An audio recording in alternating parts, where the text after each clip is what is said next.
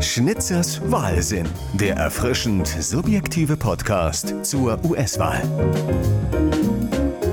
Oh, er war so zufrieden mit sich. Zu Beginn des Jahres 2020, da prahlte Donald Trump auf dem Weltwirtschaftsforum in Davos mit den US-Wirtschaftszahlen.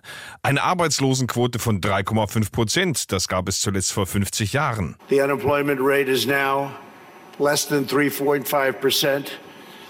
And at 3.5 percent, that's a number that is the lowest in more than 50 years. Zugegeben, das konnte sich sehen lassen. Der amerikanische Traum sei größer, besser und stärker denn je. The American dream is back, bigger, better and stronger than ever before. Dann aber kam Corona und der amerikanische Traum machte für diese Herausforderung war das US-Wirtschaftssystem nicht gewappnet. Im April erreichte die Arbeitslosenquote einen historischen Höchststand von 14,7 Prozent. Inzwischen liegt sie bei etwa 8 Prozent. Das sind aber immer noch die schlimmsten Arbeitsmarktzahlen, mit denen ein US-Präsident seit dem Zweiten Weltkrieg eine Wahl gewinnen will. Sehr schnell zeigte sich, der aktuelle Präsident ist der Aufgabe, die Corona-Krise zu managen, nicht gewachsen. Er war von Anfang an überfordert. Zum Zeitpunkt dieser Aufnahme Aufnahme gibt es 8,8 Millionen registrierte Infizierte und mehr als 226.000 Covid-19 Tote in den USA. Damit hat das Virus mehr Amerikaner getötet als US-Soldaten in den fünf Kriegen in Korea, Vietnam, im Golfkrieg, im Irak und in Afghanistan gefallen sind. 226.000 Tote, das sind 75 Tage lang, jeden Tag die Opfer der Anschläge vom 11. September. Die USA belegen damit nach wie vor Platz 1 der weltweiten Corona-Charts. Das sind Zahlen, die lässt man als Wahlkämpfer nicht auf T-Shirts drucken. Zu lange hat Donald Trump die Gefährlichkeit der Pandemie einfach nicht wahrhaben wollen. Er verglich Corona mit der Grippe, gab zu, das Virus sei sehr ansteckend, aber behauptete, seine Regierung habe es unter Kontrolle. It's a very contagious virus. It's uh, incredible uh. Dank der Bemühungen seiner Regierung bestehe für die amerikanische Bevölkerung nur ein sehr kleines Risiko. Because of all we've done, the risk to the American people remains very low. Er behauptete, viele Leute würden ja glauben, das Virus werde im April verschwinden, wenn es wärmer wird. Now the virus that we're talking about having to do, you know, a lot of people think that goes away in April with the heat as the heat comes in. Und eines Tages wird es dann einfach verschwinden, wie durch ein Wunder. It's going to disappear. One day it's like a miracle. It will disappear. Das Virus aber glaubt nicht an Wunder und ist geblieben. Wie Trump in Gesprächen mit dem Journalisten Bob Woodward gestand, äußerte er all seine Beschwichtigungen wieder besseren Wissens. Er sei durchaus informiert gewesen, meinte Trump, der es ja nicht ertragen kann, als die ahnungslose Dauerwurst dazustehen, die er ist. Statt die Bevölkerung zu informieren, habe er die Bedrohung ganz bewusst klein geredet, um keine Panik auszulösen. Wie rücksichtsvoll. We just don't want to use the best word is panic. We don't want to have to show panic. We're not going to show panic. And that's exactly what I did. And I was very open, whether it's to Woodward or anybody else. It's just another political hit job. But whether it was Woodward or anybody else, you cannot show a sense of panic or you're going to have Als die Corona-Krise in den USA Fahrt aufnahm, wurde im Weißen Haus eine Taskforce eingerichtet. Der ausgewiesene Virenexperte Dr. Anthony Fauci gehörte dazu. Chef des Corona-A-Teams wurde aber der ausgewiesene Wissenschaftsgegner Vizepräsident Mike Pence. Seines Zeichens tiefgläubiger Christ, der die Evolution für eine beliebige Theorie hält, der überzeugter Leugner des Klimawandels ist und behauptete, Rauchen sei nicht tödlich. Genau der Richtige also, um ein tödliches Virus in die Flucht zu beten. Wenigstens hat Mike Pence nicht das Händewaschen abgelehnt, obwohl das ja eine Erfindung der Kommunisten ist. I'm going to be announcing uh, exactly right now that I'm going to be putting our Vice President Mike Pence in charge. Nach eigenen Angaben hat Olivia Troy von Tag 1 an den Treffen dieser Corona-Arbeitsgruppe im Weißen Haus teilgenommen. Olivia Troy war damals Beraterin von Mike Pence. In einem Video der Gruppe Republikanische Wähler gegen Trump kritisierte sie später das Krisenmanagement von Donald Trump scharf. I'm Olivia Troy. I was Homeland Security and Counterterrorism Advisor to Vice President Pence and served as Vice President Pence's lead staff member on the COVID-19 response. Zu Beginn war das Virus sehr unberechenbar. Es gab viel Unbekanntes. Aber Mitte Februar wussten wir, es geht nicht darum, ob Covid in den Staaten eine große Pandemie würde. Es ging nur um das Wann. Aber der Präsident wollte das nicht hören. Seine größte Sorge galt der Wahl und der Frage, ob sich Corona auf das, was er seine Erfolgsbilanz nannte, auswirken könnte.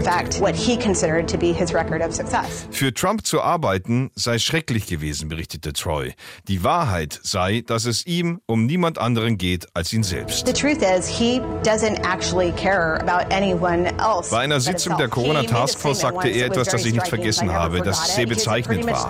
Er sagte, vielleicht ist dieses Covid-Ding eine gute Sache. Ich mag es nicht, Leuten die Hand zu schütteln. Ich muss diesen widerlichen Leuten nicht die Hände schütteln. Diese widerlichen Leute, das sind die Leute, von denen er behauptet, er sorge sich um sie.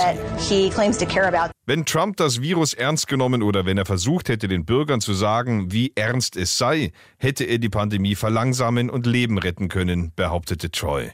Das Weiße Haus bestritt ihre Aussagen übrigens vehement wo wir keine Insider-Informationen brauchen, weil die ganze Weltöffentlichkeit zugesehen hat, waren Momente, in denen Trump die Notwendigkeit, die Tests auszuweiten, herunterspielte. Und das Tragen von Masken zu empfehlen, das brachte Trump lange einfach nicht übers Herz. Verständlich, schließlich gefährdet das Tragen einer Schutzmaske ja die Männlichkeit. Den meisten Männern fällt ja sofort der Penis ab, sobald sie eine Artenschutzmaske anlegen. Erst als ihm versichert wurde, dass er da nichts zu befürchten habe, rang sich Trump zu einer halbherzigen und im Grunde nicht ehrlich gemeinten Empfehlung durch. We're asking everybody that when you are not able to socially distance, wear a mask, get a mask. Uh, da war es allerdings schon zu spät. Es ist eine regelrechte Glaubensfrage, die das Land nun spaltet in Maskenträger und Maskenverweigerer. Bei CNN hatte eine Trump-Anhängerin bei einer Wahlkampfveranstaltung in Nevada dies zu sagen. This is not a dictatorship. This is a republic and we have a right to be who we are and take whatever risks we so desire. Dies ist keine Diktatur, sondern eine Republik und wir haben das Recht zu sein, wer wir sind und Risiken einzugehen. I could cross the street and get hit by a bus tomorrow.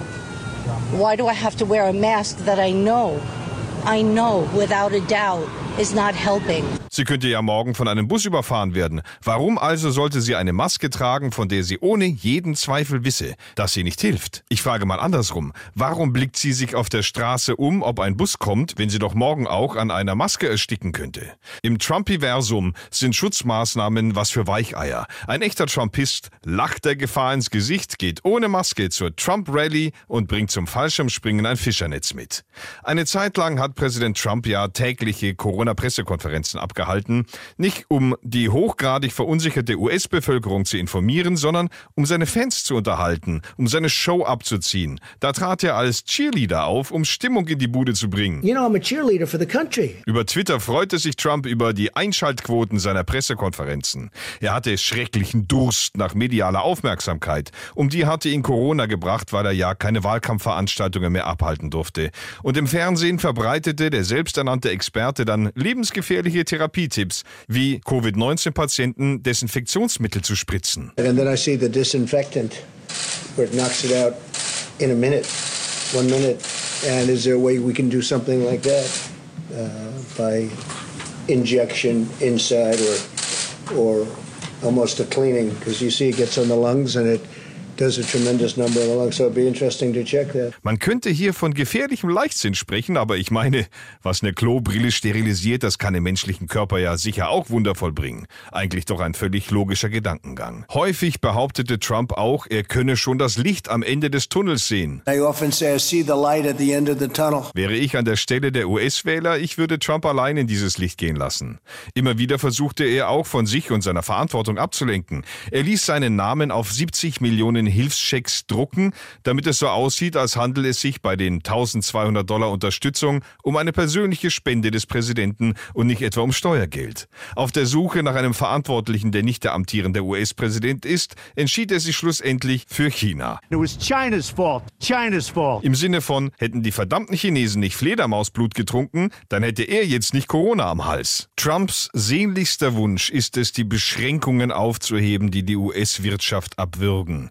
Wie ein Drogenabhängiger nach Methadon verlangt er deshalb nach seinem Stoff, dem Impfstoff. Er wollte so gern der Messias sein, derjenige, der der Welt und vor allem den US-Wählern noch vor der Wahl das Heilmittel zukommen lässt. Dafür wäre ihm jedes Mittel recht gewesen. Der deutschen Firma CureVac, die an der Entwicklung eines Impfstoffs arbeitet, unterbreitete er das unmoralische Angebot, sie mit Geld zuzuschütten, wenn sie nur seiner Regierung dafür die Exklusivrechte an ihrem Covid-19-Impfstoff sichern würde. Exklusivrechte für einen Impfstoff kaufen zu wollen, auf den die ganze Welt hofft, das zeugt schon von einem besonders kaltherzigen Egoismus. Mal zeigte er sich vorsichtig optimistisch, dann wieder behauptete er, wie im zweiten Fernsehduell mit Joe Biden, eigentlich sei der Impfstoff schon so gut wie fertig, müsse im Grunde nur noch verpackt und ausgeliefert werden. We have a vaccine that's coming. It's ready. Seit ihm aber klar ist, dass das mit dem Impfstoff bis zur Wahl wohl nichts mehr wird, hat er umgeschwenkt. Dass er selbst an Covid-19 erkrankt und dank exklusivster Präsidentenbehandlung rasch genesen ist, nutzt Trump nun, um die Pandemie kleinzureden. Mit einem Steroid-Cocktail vollgepumpt, strotzte Trump vor Energie. So beschwingt hat sich Trump nicht mehr gefühlt, seit er von Pornostar Stormy Daniels mit einer Zeitschrift den Hintern versohlt bekommen hatte. Bei seinem ersten Wahlkampfauftritt nach seiner Erkrankung war Trump deshalb drauf und dran, ins Publikum zu springen, um das offizielle Präsidentenmotto Grab him by the Pussy zu exerzieren. I went through it. Now they say I'm immune. I can feel. I feel so powerful. I'll walk into that audience. I'll walk in there. I'll kiss everyone in that audience. I'll kiss the guys and the beautiful women and um, everybody. I'll just give you a big fat kiss. Von seinen Anhängern wird Trump jetzt als Superheld gefeiert. I took something called Regeneron. The following morning, I felt so good. I felt like Superman. I wanted to get back.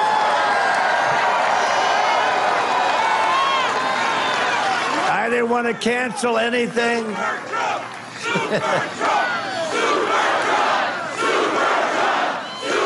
Ist es ein fetter Vogel? Ist es ein zappelnder Zeppelin? Nein, es ist Super Trump. Ja, und jetzt, da er annimmt, immun zu sein, And now they say I'm immune. ist ihm Corona auch sowas von Schnuppe und nur noch lästig. Auf seinen Wahlkampfveranstaltungen ist er deshalb nur noch am Nörgeln. COVID, COVID, pandemic, COVID, COVID, COVID. Und während Trump rummault, spielt sich Joe Biden auf, als sei er sowas wie ein ernstzunehmender Präsidentschaftsanwärter, der visionäre Reden schwingt von einer vereinten, gestärkten, geheilten Nation. A nation united, a nation strengthened, a nation healed. Zum Vergleich nochmal der aktuelle, der wirkliche US-Präsident. COVID, COVID, COVID, COVID, COVID, COVID, COVID, COVID, COVID, COVID. Ja, so muss ein US-Präsident klingen. Da kann sich der Biden noch mal eine Scheibe abschneiden. Ich fasse zusammen. Die wichtigsten Anti-Corona-Empfehlungen von Joe Biden: Maske tragen und ausreichend Distanz zum Präsidenten wahren. Und die wichtigsten Punkte von Trumps Corona-Liste: Bloß nicht Joe Biden wählen und in der Leichenhalle den Spaß nicht zu kurz kommen lassen.